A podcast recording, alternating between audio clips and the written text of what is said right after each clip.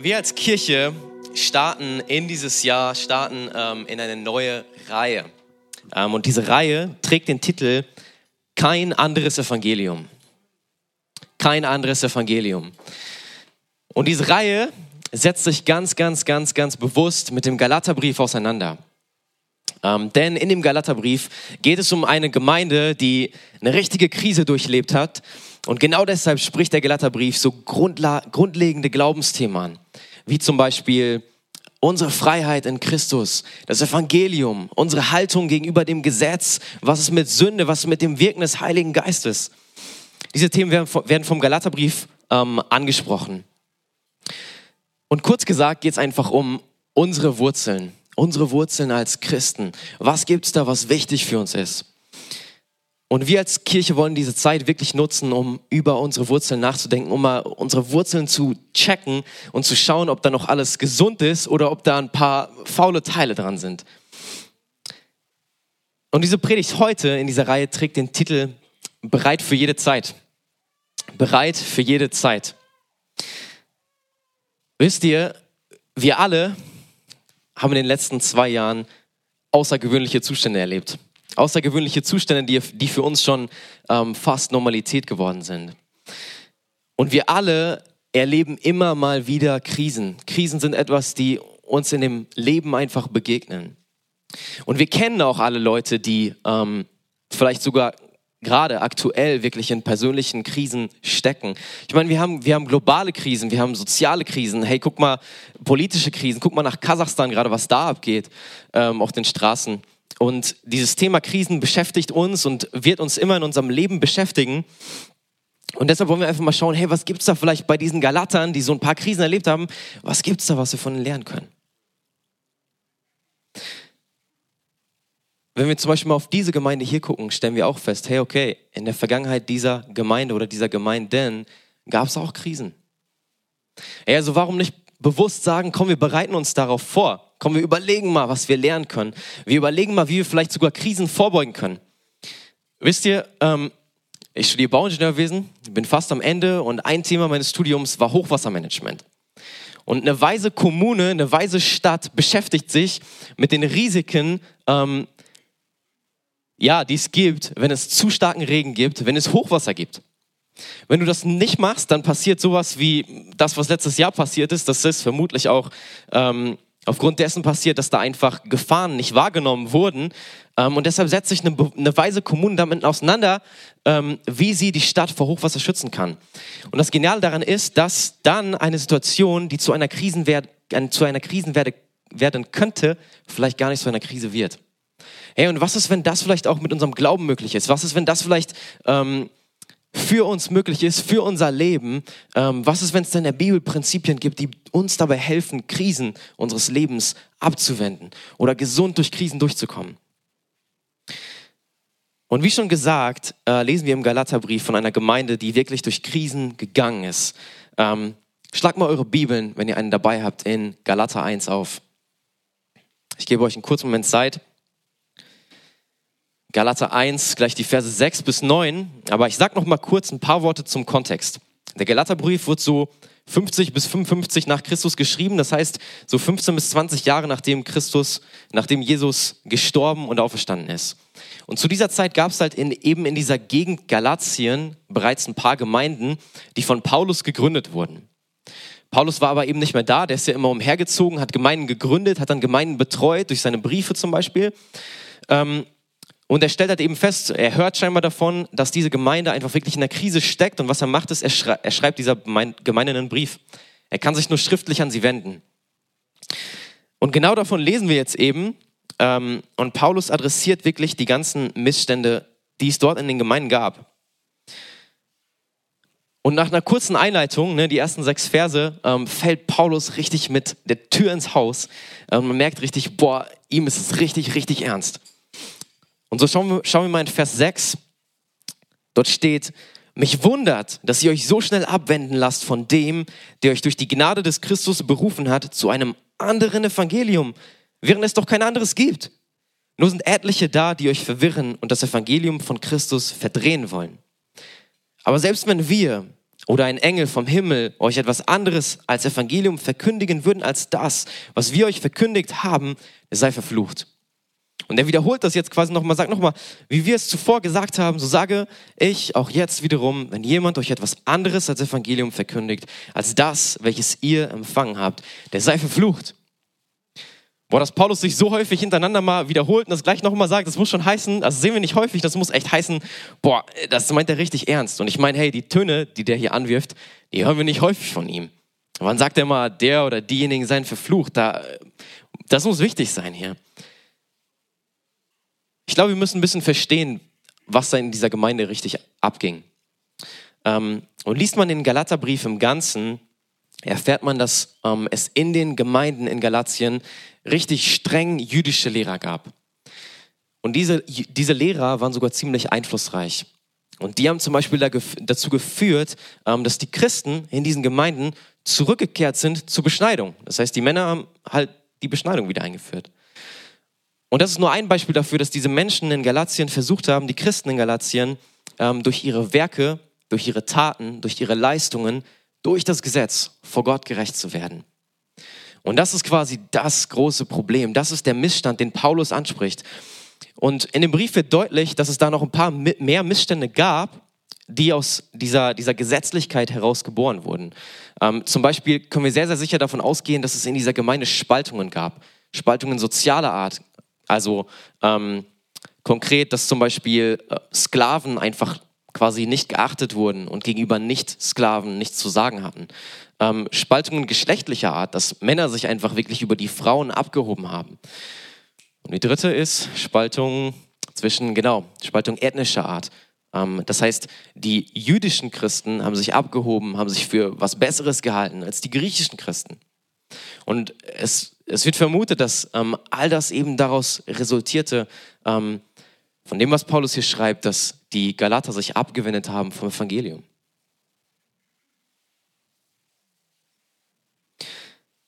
Und Paulus schreibt eben genau in diese Missstände diesen Brief. Und es ist so, so krass, dass er ganz, ganz am, am Anfang des Briefes wirklich mit diesem, mit diesem Satz um die Ecke kommt, mit dieser Tatsache und sagt, hey Leute, ganz klar, ihr habt euch vom Evangelium abgewendet. Und damit habt ihr euch auch von dem abgewendet, der das Evangelium gegeben hat. Das ist so, so krass. Hey, okay, Gott hat das Evangelium gegeben und wenn sich jemand vom Evangelium abwendet, dann wendet sich, dann distanziert sich die Person auch von Gott. Und das wirft Paulus den Leuten hier vor. Evangelium, hey, diesen Begriff muss man vielleicht nochmal erklären. Wir reden immer vom Evangelium, aber das Evangelium ist auch das, was wir als gute Nachricht bezeichnen. Das Evangelium ist die, die rettende Botschaft. Das Evangelium ist die Lehre und die Wahrheit vom Leben Jesu und ganz konkret von seinem Sterben, von seinem Auferstehen es ist diese Lehre, die Leben verändert. Es ist diese Lehre und diese Wahrheit, die Seelen retten kann. Das ist das Evangelium. Und damit wird auch deutlich, warum das Paulus hier so, so wichtig ist. Denn für die Galater geht es hier um alles. Wenn sie sich vom Evangelium abwenden, dann bedeutet es, dass sie sich vom, von dieser rettenden Botschaft abwenden. Dann bedeutet es, dass ähm, ihr Heil auf dem Spiel steht. Dass ihr ganzes Leben, ihr, ihr Lebensinhalt auf dem Spiel steht. Und Paulus macht dann auch weiterhin klar, dass das, was sie tun, eigentlich super, super, super paradox ist. Er sagt, hey Leute, es gibt gar keine andere Wahrheit, es gibt gar kein anderes Evangelium. Das, was ihr hier versucht, ist total doof. Also ähm, die Galater versuchen, ihr Glück, ihre Rettung in irgendetwas anderes zu finden als in Jesus, ähm, in irgendeinem anderen Evangelium, in irgendeiner anderen Geschichte, die ihnen vielleicht Rettung bringt. Ganz konkret waren es eben die Gesetze, die Gesetzlichkeit. Und Paulus sagt, hey Leute, das geht gar nicht. Das ist unmöglich. Und weil diese Sache so ernst ist, geht Paulus auch so hart mit den gesetzlichen Lehrern ins Gericht. Und ähm, ja, spricht quasi fast diesen Fluch über sie aus. Und für die Galater hängt eigentlich alles an der Frage, vertraut ihr auf das Evangelium oder vertraut ihr auf euch selbst? Vertraut ihr auf die Gnade oder vertraut ihr auf Selbstgerechtigkeit? Wollt ihr selbst vor Gott gerecht werden oder vertraut ihr dieser Botschaft von Jesus Christus, die es möglich macht, dass wir vor Gott gerecht werden und Beziehung mit ihm haben kann. Das ist der springende Punkt an dieser Stelle. Und Paulus beschreibt diesen Zustand nochmal in Galater 5, Vers 4, könnt ihr gerne auch aufschlagen, ähm, ist aber auch an der Leinwand. Und dort beschreibt er es mit den Worten, ich warte nochmal kurz, ihr habt Christus verloren, die ihr durch das Gesetz gerecht werden wollt. Aus der Gnade seid ihr herausgefallen. Ihr habt Christus verloren. Was ist das für eine für eine krasse Aussage, wenn wir wissen, dass Jesus der Einzige ist, der uns wirklich Rettung bringen kann. Und Paulus dann sagt, hey Leute, ihr habt Christus verloren. Puh, das geht tief. Und das ist die Krise der Galater. Das ist die Wurzel der Probleme, die sie in ihren Kirchen hatten, dass sie Christus aus den Augen verloren haben. Okay, wie reagiert Gott jetzt darauf? Was macht Gott? Wie reagiert Gott auf diese Krise? Das ist eigentlich echt simpel. Er nutzt Paulus, um diesen Christen in Galatien einen Brief zu schreiben. Und, diesen, in diesen, und dieser Brief soll dazu dienen, den Galatern das Evangelium vor Augen zu halten. Es ist so einfach. Die Krise resultiert daraus, dass ähm, die Christen in Galatien das Evangelium quasi vergessen haben, dass sie es aus den Augen verloren haben. Und was Gott durch Paulus macht, ist es, er hält ihnen das Evangelium wieder vor Augen. die einzige Möglichkeit, zu Gott zurückzukehren, wenn wir, ihn, wenn wir ihm den Rücken zugekehrt haben, wenn wir seinem Evangelium den Rücken zugekehrt haben, ist, uns wieder dem Evangelium zuzuwenden. That's it. Und weißt du, was wir daraus lernen? Und mit diesem Satz habe ich gehadert. Wisst ihr, wir kriegen ja manchmal die Predigten so vorgeschrieben. Also die, jemand schreibt die Predigt und dann müssen wir das übernehmen. Und ich habe überlegt, ah, dieser Satz, was ist mit diesem Satz? Und zwar, das Evangelium ist die Lösung für die Krise. Aber ich bin davon überzeugt, das Evangelium ist die Lösung für die Krise. Aber diesen Satz darf man nicht falsch verstehen.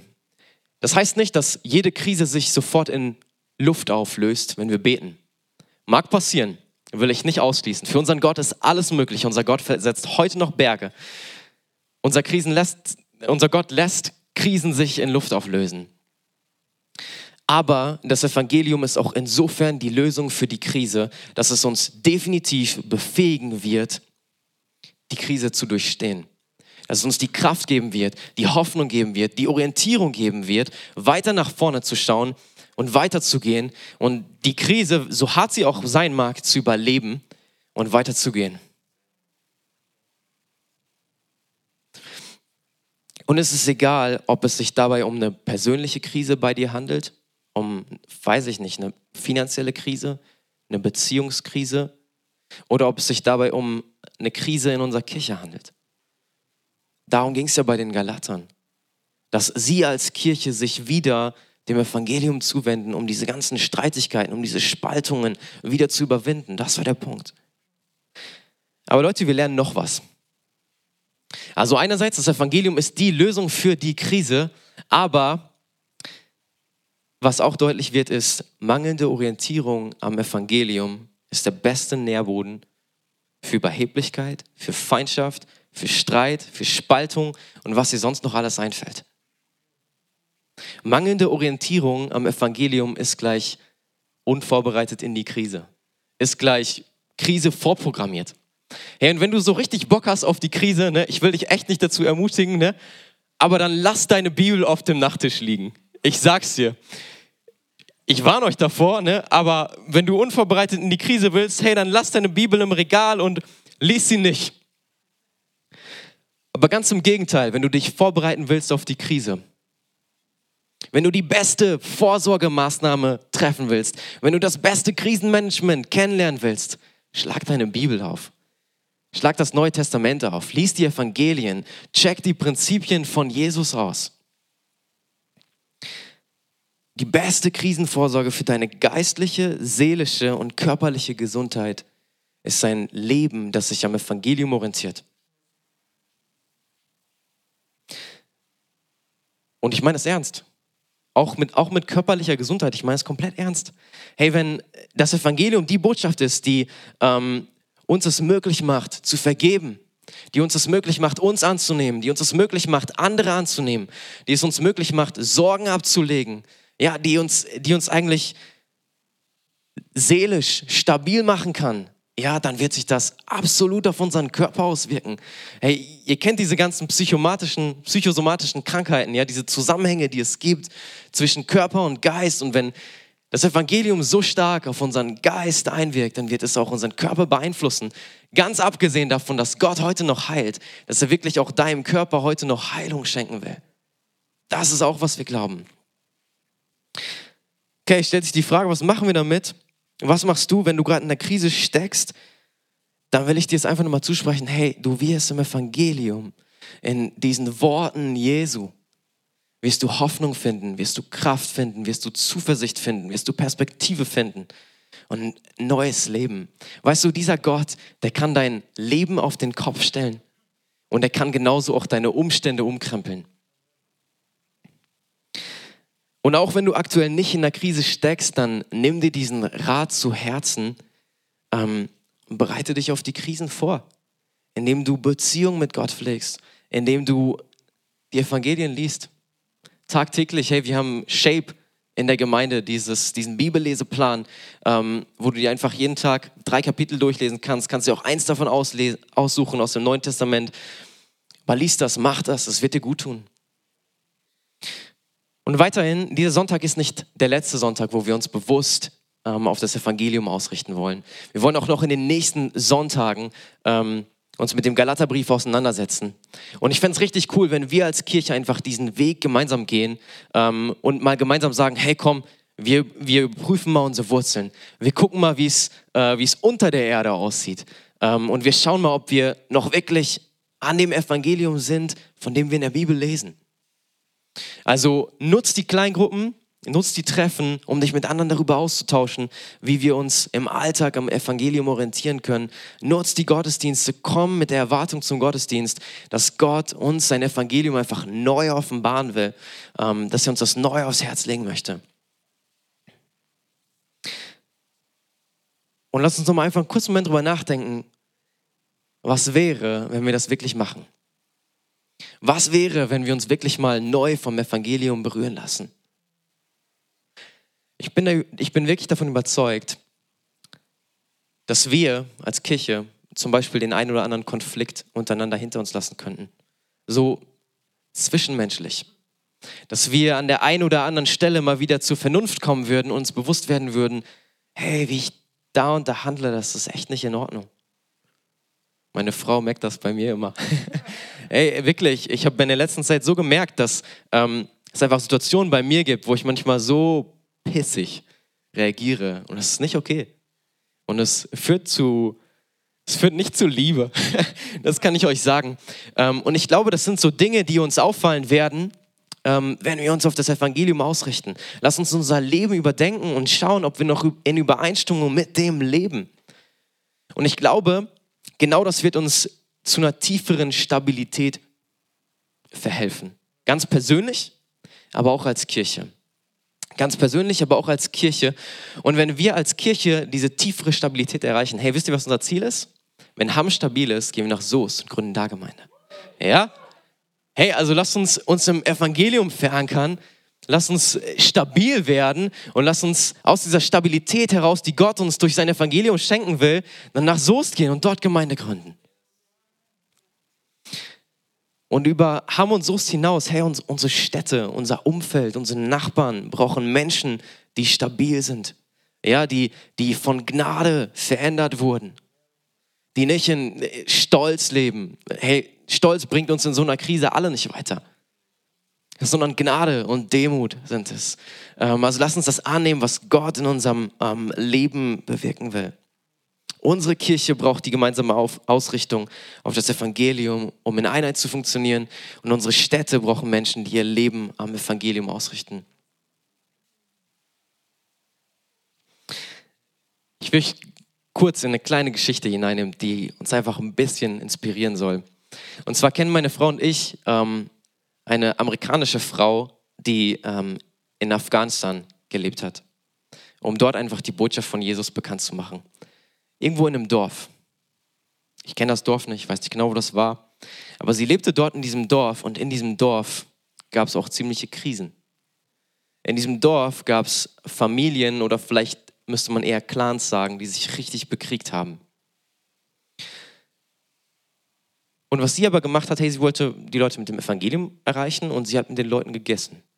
Sie ist in die Häuser gegangen, hat mit denen gegessen, mit denen gesessen, mit denen Zeit verbracht. Und wisst ihr, in der Kultur ist es was richtig, richtig Hohes, was richtig Wertvolles, was Bedeutsames, wenn man zusammen mit jemandem isst. Können wir uns als Deutsche gar nicht so vorstellen. Also für uns ist das nicht so besonders, aber für die ist es wirklich besonders. Ähm, und das bedeutet, das bedeutet Verbundenheit. Das bedeutet, dass du Frieden mit dieser Person hast und drückt wirklich viel, viel, viel, viel aus. Und das Witzige war, diese Frau hat mit, der, mit den Familien aus Clan A gegessen und mit den Familien aus Clan B. Und plötzlich hatten diese Familien ein Problem. Weil diese Frau war auf einmal mit der einen Familie verbunden und mit der anderen Familie auch verbunden. Und was passiert ist, ist, dass die, die Familien sich nicht länger bekriegen konnten, weil diese Frau in der Mitte stand und weil sie beide Beziehungen zu dieser Frau hatten. Und im übertragenen Sinne auf das Evangelium, auf Jesus, auf unsere Beziehung mit Gott, will ich damit ausdrücken, hey, wenn wir mit Gott verbunden sind, dann können wir uns nicht länger mit denen bekriegen, die auch mit Gott verbunden sind. Das geht nicht. Da, da steht wer zwischen uns ähm, und wir müssen Frieden schließen. Und es ist so, dass er das einfach in uns wirken will, dass er genau das mit uns machen will. Und äh, das bezieht sich auch auf diese Gemeinde, das bezieht sich auf ähm, Meinungsverschiedenheiten, die wir haben, das bezieht sich auf Feindschaften, wo wir vielleicht jemanden nicht leiden können, wo aber Gott an uns arbeiten wird und uns zeigen wird, ähm, dass wir ihm folgen dürfen ähm, und dass wir Frieden schließen dürfen, dass wir in ihm eine Einheit werden. Eigentlich wäre ich an dieser Stelle fertig, aber die meisten von euch wissen, dass wir ähm, jeden Sonntag einfach Menschen die Möglichkeit geben wollen, ein Leben mit Gott zu beginnen. Ähm, und ich habe im Vorhinein die ganze Zeit überlegt, Mann, Mann, wie kann ich denn, wie kann ich denn das Evangelium irgendwie mal so verbildlichen, veranschaulichen? Ähm, und ich habe mir was überlegt. Mary und ich essen heute zu Mittag. Richtig lecker. Ich habe schon gestern was vorbereitet. Es gibt ein Drei-Gänge-Menü, wirklich. Also zur Vorspeise Bruschetta, leicht knuspriges Brot mit saftigen Tomaten und äh, ein bisschen Zwiebel, Pfeffer, Salz, alles, was dazugehört. Oh, das wird huh, richtig gut. Zur Hauptspeise gibt es äh, Pasta, Tagliatelle mit, ähm, mit Lachs, Lachs und Sahnesoße, äh, ein bisschen Zitrone, ne? Ja, und zur Nachspeise, ihr merkt, es ist alles so italienisch angehaucht, zur Nach Nachspeise gibt es ähm, Panna Cotta. Natürlich selbst gemacht, nichts gekauft oder so, ne? Ähm, frische, frische Erdbeerensoße, ne? Also das wird richtig gut. Vielleicht noch einen Kaffee dazu, ne? Na, das geht leider nicht. Ähm, aber wir haben gedacht, ja, wer von, wer von euch hat äh, zwischen 12 und 14 Uhr Zeit nach dem Gottesdienst? Wer, wer lässt sich auf ein Mittagessen einladen? Okay, Petra zeigt auf. Ey, ist das so, ist das so ein schlechtes Angebot? Ah. Huh. Okay, hey Petra, du hast aufgezeigt, ne? Okay, Petra, Mary und ich laden dich ein zum Essen. Ja? Herzlich willkommen. Okay, was muss Petra jetzt tun? Sie hat ja schon großen Hunger, ne? Petra hat schon richtig Sehnsucht jetzt, ne? Was muss Petra jetzt tun, um zu diesem Essen zu kommen? Einladung annehmen. Uh, ja. Ähm, und ich würde auch noch sagen, sie muss der Einladung glauben. Ist gut, ist sehr gut. Ja. Hey, nur wenn Petra der Einladung glaubt, dann wird sie auch tatsächlich heute Mittag zu uns zum Essen kommen. Wenn sie jetzt der Einladung nicht glaubt, naja, dann muss sie selber in der Küche stehen. Und diese zwei Optionen hat sie und die zwei Optionen haben zwei unterschiedliche Resultate. Wenn sie die Einladung annimmt, wenn sie der Einladung glaubt, dann kommt sie an unseren Tisch und hat Gemeinschaft mit uns.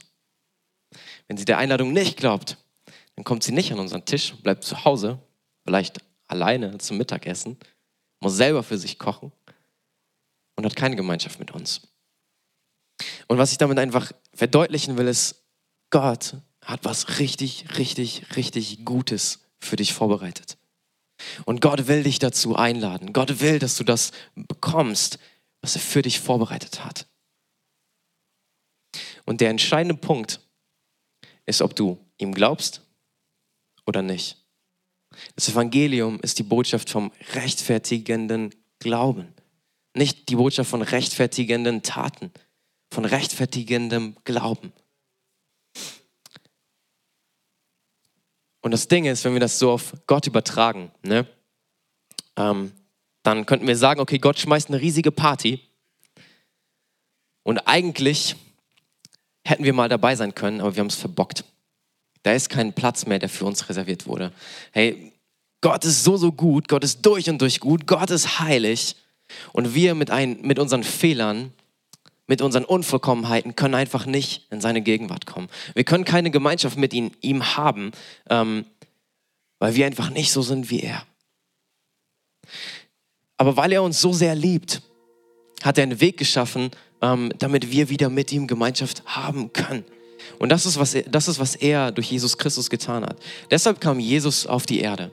Jesus kam auf die Erde, um diese Einladung Gottes auszusprechen und den Weg zu schaffen, damit wir diese Einladung, damit er diese Einladung überhaupt aussprechen kann. Er kam, um für unsere Fehler, für unsere Unvollkommenheiten zu sterben, ans Kreuz zu gehen, um dann aufzuerstehen, den Tod zu besiegen, sodass wir ewig leben können, sodass wir unsere Fehler, unsere Unvollkommenheiten nicht mehr mit uns tragen müssen, sodass wir Zugang zu Gott haben. Weißt du, und das ist so ein bisschen so, wie als wenn Gott zu Jesus sagt, hey, pass auf, da bei diesem riesen, riesigen Fest, was wir feiern, ähm, du darfst so viele Leute einladen, auf deinen Namen darfst du so viele Leute reservieren, wie du willst. Und jeder, der diese Einladung Jesu annimmt, der das annimmt, was er für ihn getan hat, der kriegt so einen Platz, der für Jesus quasi reserviert wurde. Und das ist was, was wir annehmen durch Glauben, durch Glauben.